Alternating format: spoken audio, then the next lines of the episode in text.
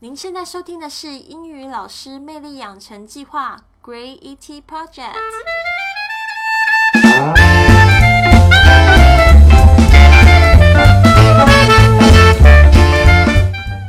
Hello，大家好，我是 Lily，欢迎来到今天的这一期的 Great ET Project。首先，我们今天的主题是如何开始教英语。其实呢，我开播这一集节目，也就是希望说可以邀请更多志同道合的朋友们来参加这个英语教学的这个行列。那有很多同学就会觉得说，那我到底要怎么样子才可以开始教英语呢？而且到底要怎么样教？那我首先我先自我介绍一下好了。呃，我其实呃在大学的主修我并不是修这个英语系。我是主修英呃新闻传播系，那就是在这个第一集的节目里面，其实我有稍微就是很仔细的介绍一下我那个时候的经历。那我是大学的时候，大二升大三的暑假开始打工做英语老师。那那时候我教的是少儿，就是大概是呃八岁到这个十二岁之间的这个小朋友。那就是我目前呢，呃，到现在已经有十一年的教学经验。那我不仅是教过少儿，我也教了成人，然后我有教就是新呃新老师的这样子的培训。那我目前呢，在上海，我是许多跨国外企的英语培训师。那我目前也自己在创业。那在进入我们正式的节目之前呢，我想要先分享一下当初我第一次上课的这个情况。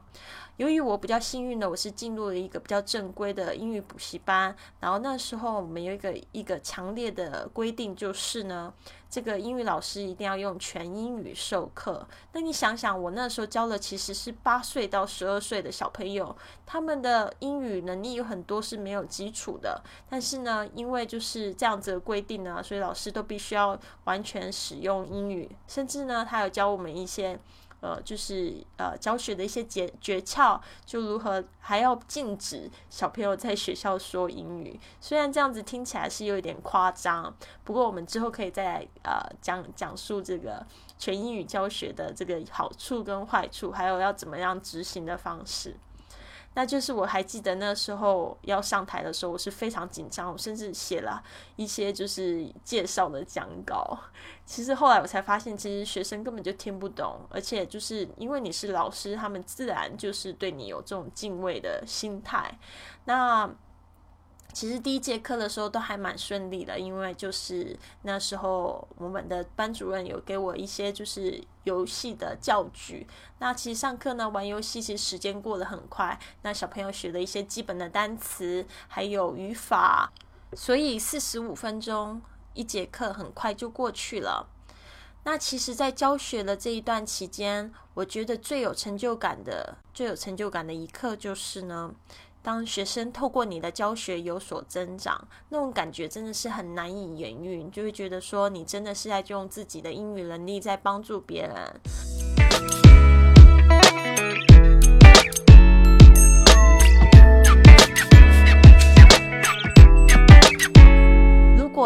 听众们，你开始现在有这个教英语的机会的话，我觉得你不妨可以听一下，就是我自己的教案。我的教案呢，其实不管是现在我是教小朋友或者是大人，我的教案永远都是分四个部分。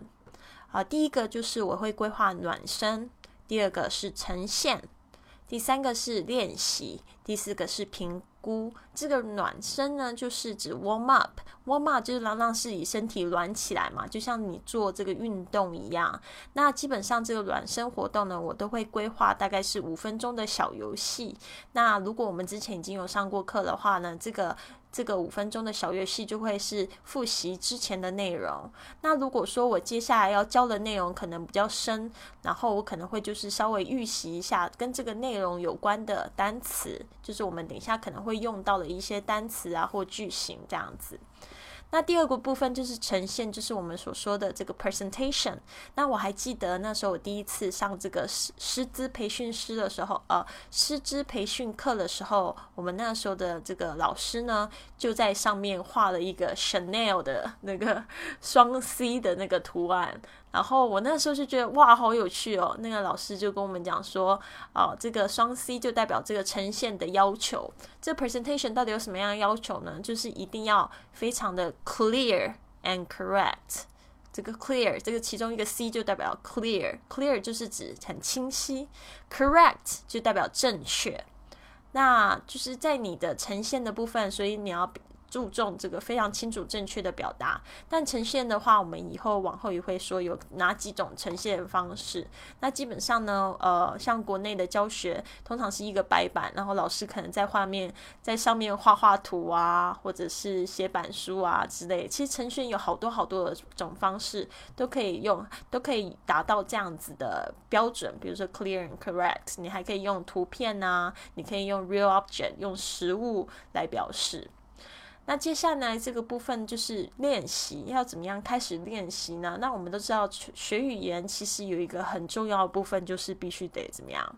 重复，那如何不要让重复这件事情变得很无聊？不是说，比如说，就是很传统的，就只是说 repeat after me。那其实有很多很多种的方式，可以就是让学生去反复的去练习。那这个的部分其实也可以设计一些活动，让他们不停的去看，不停的去拼音，不停的去练，甚至呢还可以用这种听说读写的方式循序渐进，然后诱导这些学生用不同的方式来练习这个语。语言，那最后一个部分呢，就是评估。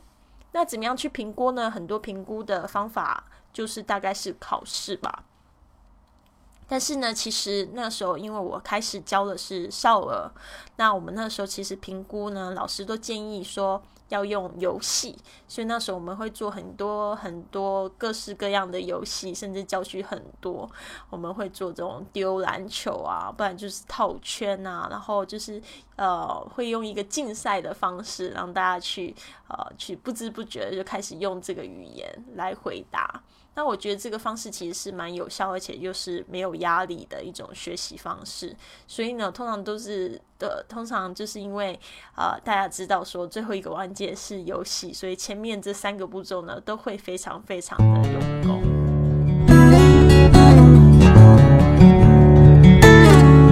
我们现在这个环节要分享的就是新老师怎么样去累积自己的教学经验。那就像我。自己的经验是，我是到这个正规的补习班面试，然后开始教小朋友，或者是你也可以到正规的补习班面试，然后通过面试之后开始教大朋友、成人这样子的动作。其实我觉得这个步骤其实是最好的。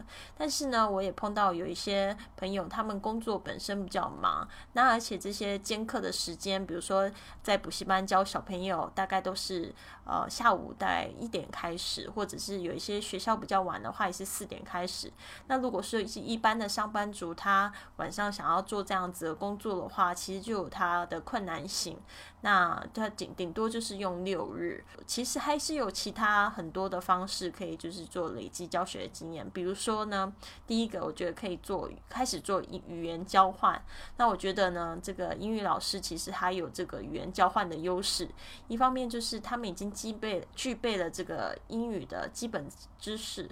那同时，他又是这个说汉语的 native speaker，所以他可以开始跟这个外国人做一些语言交换，然后他可以知道说怎么样去教自己的汉语。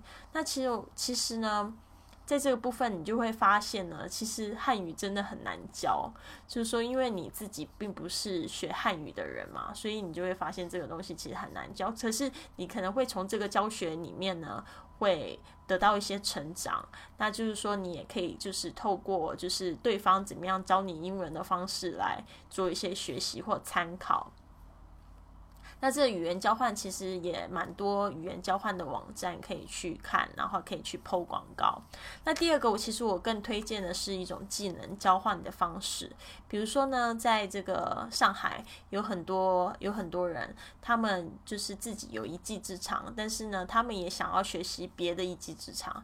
比如说那时候我好像上了一个网站叫百姓网嘛，然后它里面其中有一个类别就是技能交换，然后我就在上面看一下，我那时候就觉得说啊。那不我来就是跟教人家英语，然后嗯，然后跟别人交换上海上海话，因为那时候我很想要学上海话，或者是跟别人交换粤语。结果在上面就找到好几个朋友，他们同时也想要学英语，然后他们可以交换这样的技能。那我们就会去约见面啊，然后我们就会说好说，嗯，那就是我们半个小时，就是我教你英文，然后呢，半个小时，你教我广东话。那我觉得这样子的交换真的就是蛮健康，而且就是蛮有趣的。一边你又是在交朋友。